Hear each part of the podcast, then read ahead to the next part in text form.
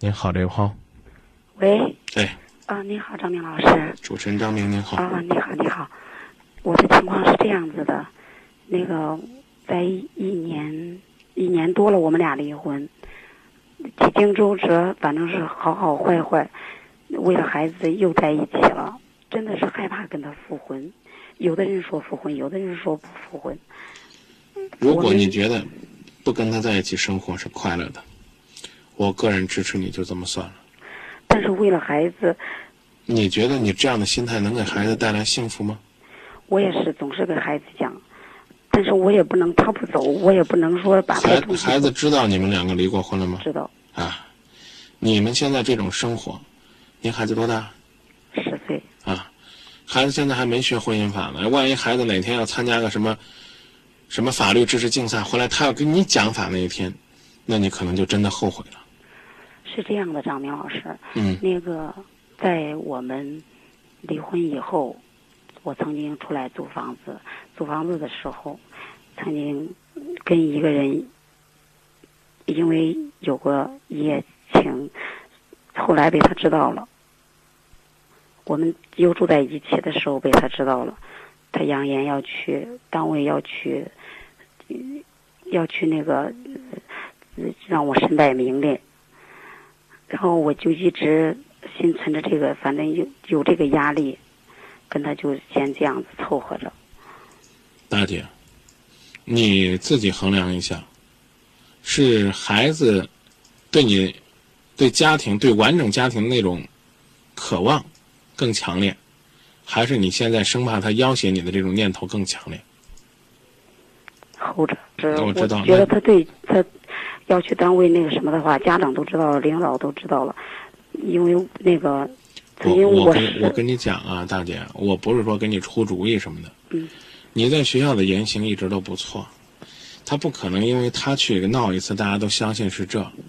你愿解释你就跟人说离婚了，他这个想让复婚，啊，这个在这在这就在这扯呗，啊。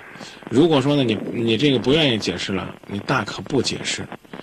从某种意义上来讲，你这样的做法真的是很过分的。但从另外一个层面上来讲，你分手了，你是自由之身，你没必要为他去守什么贞洁。如果说你们两个是正常的这种相爱，甚至你又组建了家庭，他似乎也没什么好指责的，只不过是他觉得，哎，你在外边跟别人有了，那那他怎么着了？好像好像是你又给他戴绿帽子一样，那没那么回事儿，说明你这个丈夫有着强烈的占有欲。你的错，你的错，我我我不评价了。你作为一个老师，是吧？学高为师，德高为范。我们常说这样做肯定是不合适。是，我知道错了。问题是这事儿他怎么知道的？我在网上留言的时候让他看见。哦，我刚告诉你了，没事儿。你想走，你随时可以走。他去闹了，你告诉他。如果你不闹，我们还有可能复合，因为我这段时间真的跟你过得挺压抑的。你拿这事要挟我，如果你要闹了，闹得我身败名裂了，你好意思以后再跟我复婚吗？这是第一。第二，我心伤到这种程度，我会跟你复婚吗？就跟他讲明白就行了。他去闹，让他随便闹去。你 我跟你说，你要是你要是这样的话，你这辈子就没法活了。你有把柄攥在他手里边，比如说大姐，今天心情不好了，打你一顿，你说那你这有家庭暴力，你就是复婚了，你也可能会跟他说，那我坚决不跟你过了。你敢？你不跟我过，我怎么着怎么着你？那你你干嘛呢？对不对？你今后的幸福就被自己曾经的错误给永远的判了无期徒刑吗？哎呀，他现在就是那样，我都不敢撵他走。他一你让我过不好，我也让你过不好。怪你自己，在生活当中不检点。这个除了这个之外，没啥好怪的。刚刚我刚没好意思说你，你拿着孩子当借口，就有点不够意思了。大姐上来跟我说，哎，我为孩子怎么样？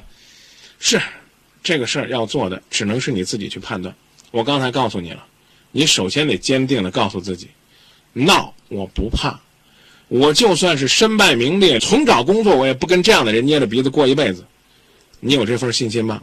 有的话告诉他，你先出去，让我冷静冷静。